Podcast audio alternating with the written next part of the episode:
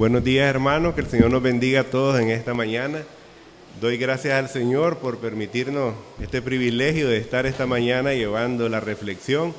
Y pues en esta mañana estamos muy gozosos, ¿verdad? Y, más gozosos de ver a nuestros hermanos aquí, nuestro hermano Mauricio, ¿verdad? Nuestra hermana Ruth, que están con nosotros después de un buen tiempo, ¿verdad? Damos gracias a Dios porque ya ellos pudieron retornar nuevamente a Nicaragua, ¿verdad? Y nos alegra mucho, yo creo que todos, ¿verdad? Sentimos esa alegría de ver nuevamente a nuestros hermanos. Así que el Señor nos bendiga y bienvenidos nuevamente, hermanos, a, su casa, a su país, a su iglesia.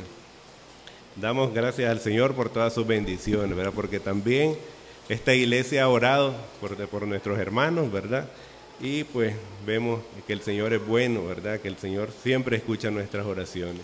Y precisamente pues ese es el título en esta reflexión esta mañana orando en todo tiempo. Efesios 6, 18 al 20 es el texto base que vamos a, tener esta mañana después de que leímos, ¿verdad? Desde, el 10 hasta el 20. Y pues la palabra del Señor dice así, ahí en el del 6, del 18 al 20. Orando en todo tiempo con toda oración y súplica en el Espíritu y velando en ello con toda perseverancia y súplica por todos los santos y por mí, a fin de que al abrir mi boca me sea dada la palabra para dar a conocer con denuedo el misterio del Evangelio. Por lo cual soy embajador en cadenas, que con denuedo hablé de él como debo hablar, ¿verdad? Así que hermanos, damos gracias al Señor por su palabra, por estas palabras que Pablo escribe, ¿verdad? A la iglesia de Éfeso. Pablo en este momento está preso allá en Roma, Y escribe estas cartas a varias iglesias, ¿verdad? De las que él pues había participado en su apertura como apóstol. Eh, y entonces vemos a Pablo hablando de esta manera, ¿verdad? No sé si se está proyectando ahí las imágenes, ¿verdad? Sí, eh, vemos el mapa ahí de dónde está Éfeso, ¿verdad? Por ahí vemos a Éfeso, ¿verdad? Donde dónde se encuentra esta iglesia, ahí en el mapa, ¿verdad? Vemos a Pablo en esa imagen y vemos Éfeso, ¿verdad? Donde está ubicada, ahí en Asia Menor, ¿verdad? Esa iglesia, Pablo, con mucho amor le escribe, se cree, ¿verdad? Que era Timoteo quien estaba pastoreando esta iglesia, ¿verdad? Y entonces Pablo pues escribe esta hermosa carta para la iglesia en Éfeso, se cree, ¿verdad? Como dijimos anteriormente en otro mensaje, que este es lo, último que Pablo escribe antes de ser martirizado, ¿verdad? Y entonces estas palabras que Pablo manda en esta carta a la iglesia en Éfeso, ¿verdad? Entonces vemos, hermanos, que la oración es muy importante para la vida del cristiano, para la vida de la iglesia, ¿verdad? Y todas nuestras luchas y conflictos deben de ser enfrentados en oración. Todas nuestras luchas y conflictos deben de ser enfrentados en oración. No podemos pelear nuestra batalla con nuestras propias fuerzas, ¿verdad? Si no es con ayuda del Señor, nuestras batallas no podríamos pelearlas.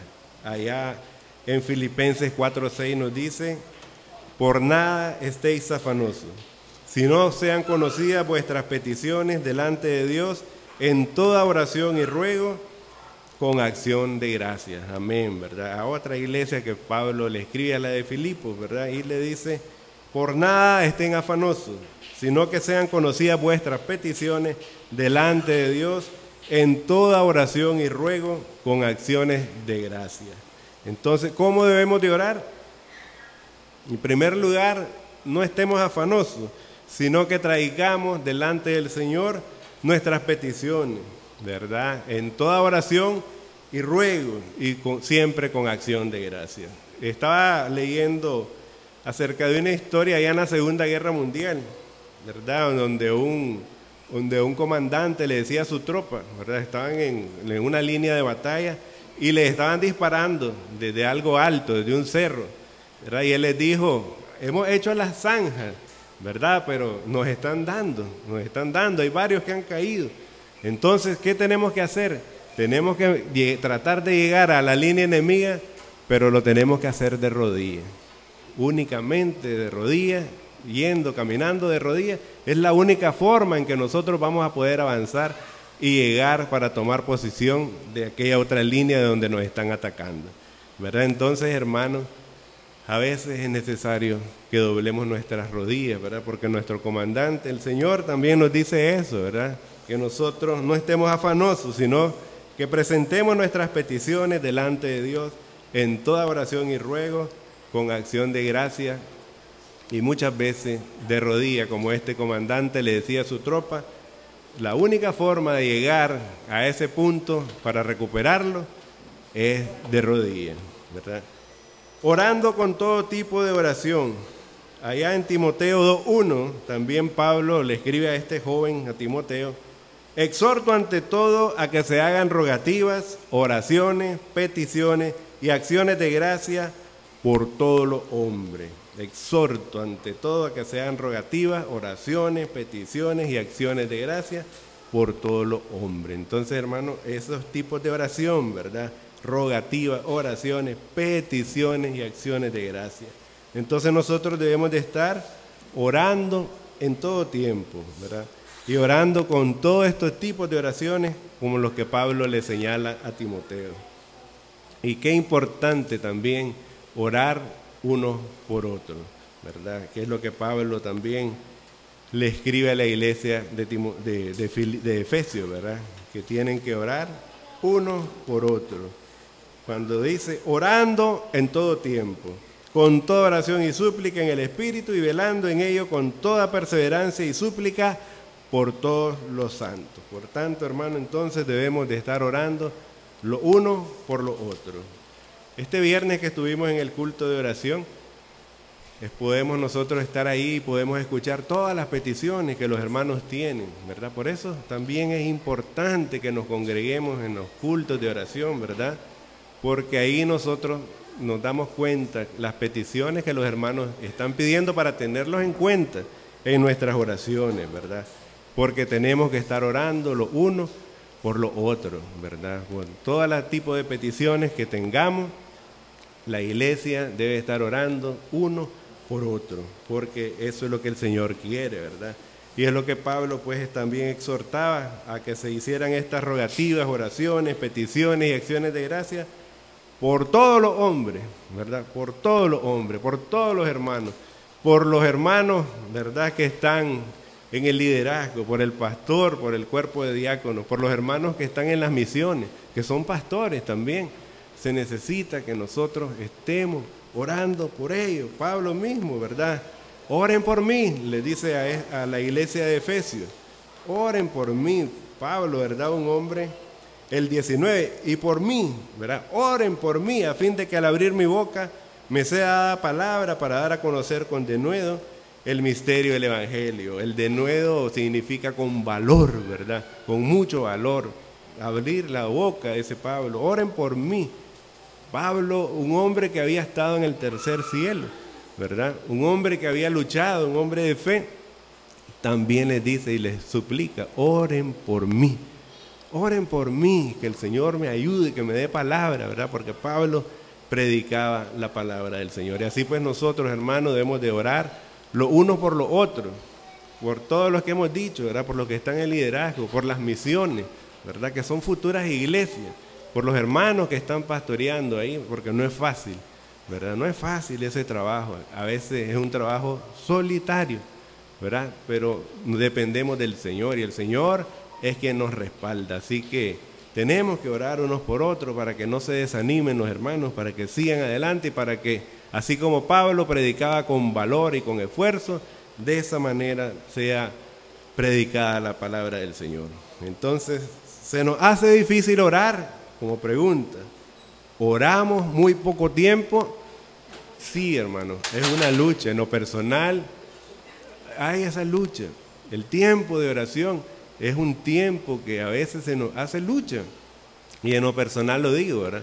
Luchamos para tener ese tiempo de oración, ¿verdad? Es necesario, es importante, es una parte muy esencial de la vida cristiana, la parte de la oración, ¿verdad? Por eso es que se hace tanto énfasis en la palabra, ¿verdad? Este libro de Efesios es una guía para la oración, ¿verdad? Entonces, ¿se nos hace difícil orar? Creo que a todos. A mí se me hace más fácil leer la Biblia, pero orar, ¿verdad? Estamos, debemos de hacerlo, debemos intentarlo, debemos estar luchando por tener esa vida de oración. Yo hace mucho tiempo les decía una prédica, eh, reconozco o vi la vida de oración de mi abuela, ¿verdad? con muchas veces que nosotros íbamos a dormir cuando ellos ya estaban viejitos. Mi abuela desde las 4 de la mañana, 5, 4 o 5 de la mañana, oraba como una hora y nosotros se oía, ¿verdad? Se escuchaba que comenzaba cantando himnos y después oraba por todo el mundo porque dormíamos cuartos contiguos, ¿verdad?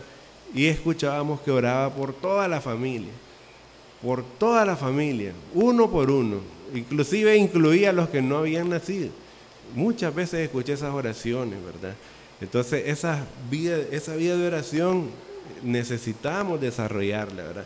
Se nos hace difícil orar, oramos muy poco tiempo, ¿verdad? Son preguntas que cada uno de nosotros tiene que responderse.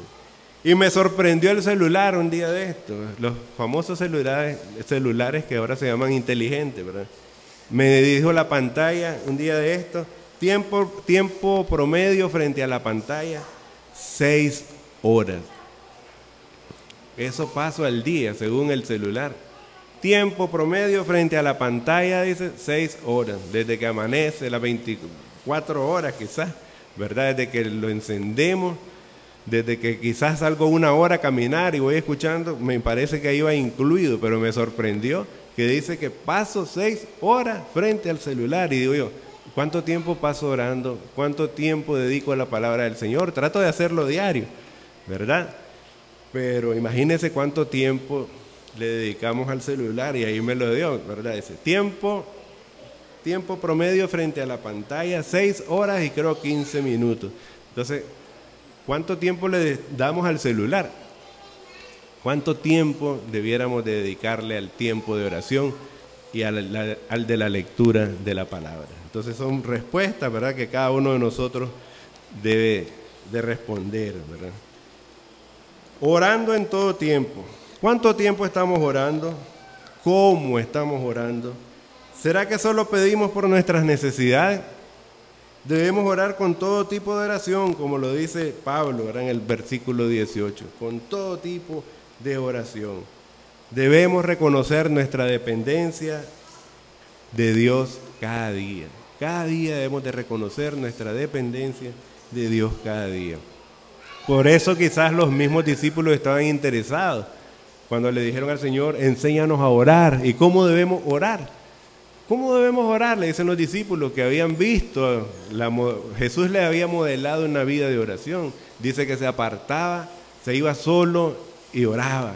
Y ellos decían, ¿qué tenemos que pedir? ¿Verdad? Y enséñanos a orar. Y todos conocemos el Padre nuestro, Padre nuestro que estás en el cielo. ¿verdad? Se inicia honrando, exaltando el nombre del Señor. Y cuántas cosas hay, están ahí en el Padre nuestro, la oración modelo, ¿verdad? Enséñanos a orar. Entonces debemos de reconocer nuestra dependencia de Dios cada día. Confesar nuestros pecados delante del Señor. Orar en todo tiempo. Y como dice en eh, 1 Tesalonicenses 5.6, orar sin cesar. Siempre, hermano, siempre nosotros tenemos que orar. Y qué importante es cuando desde niño se enseña esto. Yo recordaba, digo yo, la primera vez que yo oré, con fe y que reconocí que el Señor podía ayudar, quizás tendría unos nueve años yo y, uno de mis hermanos le dio raya a alguien en Masaya, ¿verdad? Alguien que iba con su niño, pero lo que él no sabía es que ese hombre se había disgustado con su esposa y se había llevado al niño. Y como a la hora, a él lo detuvieron, a uno de mis hermanos, y lo acusaron de secuestro de un niño. No sabía que la persona se había disgustado con la esposa y él lo denunció, ¿verdad? por un secuestro y se llevaron al que le dio rey, ¿verdad? Y yo recuerdo que cuando nos dice, está preso, yo entré a mi cuarto y me arrodillé en mi cama y le oré al Señor, Señor, que mi hermano pueda salir, ¿verdad? Y recuerdo pues que como a la hora ya llegó mi hermano, ¿verdad? Y qué contento me sentí, pero que como, como en, en, eso, ¿verdad? Que como me habían enseñado que había que orarle al Señor, que había que pedirle al Señor y el Señor pues me respondió inmediatamente casi, ¿verdad? Pero saber a quién recurrir en el momento de dificultad, en el momento, ¿verdad? Que, estamos necesitando, ¿a quién vamos a recurrir? ¿verdad? Orad en todo tiempo y orad sin cesar, dice la palabra del Señor. ¿verdad? Entonces, hermanos, tenemos un Dios que nos escucha, que está presto, ¿verdad?, a escucharnos. Yo sé que hay momentos, ¿verdad?, en que nosotros sentimos la oración no pasa del cielo raso. Oro, oro y el Señor no responde. Oro, oro y el Señor no responde. ¿Verdad? ¿Cuánto hemos tenido esas experiencias? Pidiéndole algo al Señor y no responde y no hay respuesta. ¿Verdad? No hay respuesta. Hay muchos testimonios, ¿verdad? Que pudiéramos dar cada uno de nosotros. ¿verdad? Recuerdo uno en particular, recién casado, sin trabajo. Y yo oraba, Señor, dame un trabajo. Iba a citas, ¿verdad? Iba a cada lugar buscando trabajo a cada lugar yo buscaba trabajo, ¿verdad? Y, nada, ¿verdad? Y ya con un niño enfermo, sin trabajo, y qué difícil. Y yo le oraba, Señor, ayúdame. Y comenzó mi esposa, ¿verdad? Con su costura. Y un día hablamos y me dice, ya no busques trabajo, te necesito aquí. Vos me, sos quien me comprar los materiales, vos me ibas a Managua, al Oriental, estábamos comenzando a entrar al Oriental, ¿verdad? Ya no lo busqué, porque te necesito aquí. Si vos te vas a trabajar, ¿quién me va a llevar y cómo vamos a hacer? Y acordamos entonces, ya aquí está el trabajo, gracias a Dios, ¿verdad? A la semana siguiente, aquí en esta misma iglesia, había un hermano, ¿verdad?, que tenía un, puesto de director. Y esa semana me llamó, mira hermano, venga para acá, yo lo he visto a usted, necesito un comprador y lo necesito ya. Le doy el trabajo hoy mismo y es un buen sueldo. Y le dije, hermano, le agradezco, ¿verdad? Pero tenemos un negocito que estamos iniciando y, acordamos de que yo iba a trabajar ahí, ¿verdad? Pero digo el Señor siempre tuvo la respuesta, ¿verdad? El Señor siempre estaba presto a, respondernos y ayudarnos, ¿verdad? Pero era el tiempo de Él en la forma que Él quería, ¿verdad? Y me dice como, mira, yo, te, yo lo tenía en, en mis manos, pero pensé otra cosa para vos. ¿verdad? Y ahí pues hemos ido, ¿verdad? Con ayuda del Señor en todo momento. Así que hermanos, confiemos en el Señor, traigamos al Señor nuestras peticiones, nuestras necesidades, nuestros problemas, nuestras enfermedades. Todos tenemos problemas y dificultades, ¿verdad? En este momento. Todos tenemos algo por qué orar, algo que nos está preocupando, ¿verdad? Cualquier situación que nos está pasando, ¿verdad? Los jóvenes, los niños, los adultos. Todos tenemos algo, pero busquemos y acerquémonos al Señor, Porque Él tiene la respuesta, Él tiene la solución para nosotros. No es que no vamos a pasar pruebas y dificultades, pero el Señor tiene la respuesta. A veces el problema es que la oración es la última opción nuestra, cuando ya agotamos todo nuestro esfuerzo humano. No deberíamos hacer nada sin antes haber orado, ¿verdad? A veces la oración es nuestra última opción. Comenzamos con nuestra fuerza, comenzamos a hacer nosotros, yo tengo que buscar cómo resolver. Y cuando no hay ninguna respuesta, cuando no hay ninguna solución, hasta entonces nos acordamos del Señor y nos acordamos que tenemos que orar. ¿Verdad? Cuando ya agotamos toda nuestra fuerza. Y no deberíamos de hacer nada nosotros sin antes haber orado. ¿verdad? Al orar en cada paso reconocemos nuestra dependencia de Dios. Romanos 8, 26 al 27 dice, de igual manera el Espíritu nos ayuda en nuestra debilidad. Pues, ¿qué hemos de pedir como conviene? No lo sabemos, pero el Espíritu mismo intercede por nosotros con gemidos indecibles. Más es que el, el que escudriña los corazones sabe cuál es la intención del Espíritu, porque conforme a la voluntad de Dios intercede por los santos.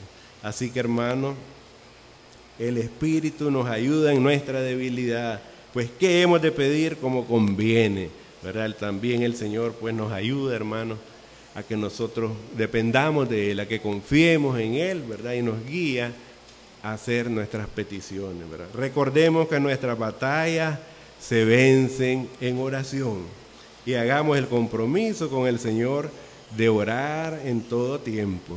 ¿Verdad? Hagamos ese compromiso con el Señor de orar en todo tiempo, de traer toda petición, ¿verdad? Toda dificultad, toda nuestra batalla ¿verdad? Traerlas delante del Señor, porque Él no nos va a dejar, ¿verdad? Porque Él nos escucha, ¿verdad? Él nos escucha a pesar de nosotros, ¿verdad? Dice la palabra allá que eh, eh, Elías, ¿verdad? Era un hombre igual a nosotros, pero oró que no lloviera y no llovió, y después oró que lloviera y el Señor le concedió, ¿verdad? Entonces, hermanos, el Señor nos escucha. El Señor quiere que nosotros vengamos delante de Él y traigamos nuestras peticiones. Confiemos en Él. Traigamos todas nuestras necesidades, ¿verdad? Porque el Señor dice, traed delante de mí todas vuestras ansiedades, porque yo tengo cuidado de vosotros. Así, hermanos, confiemos en el Señor.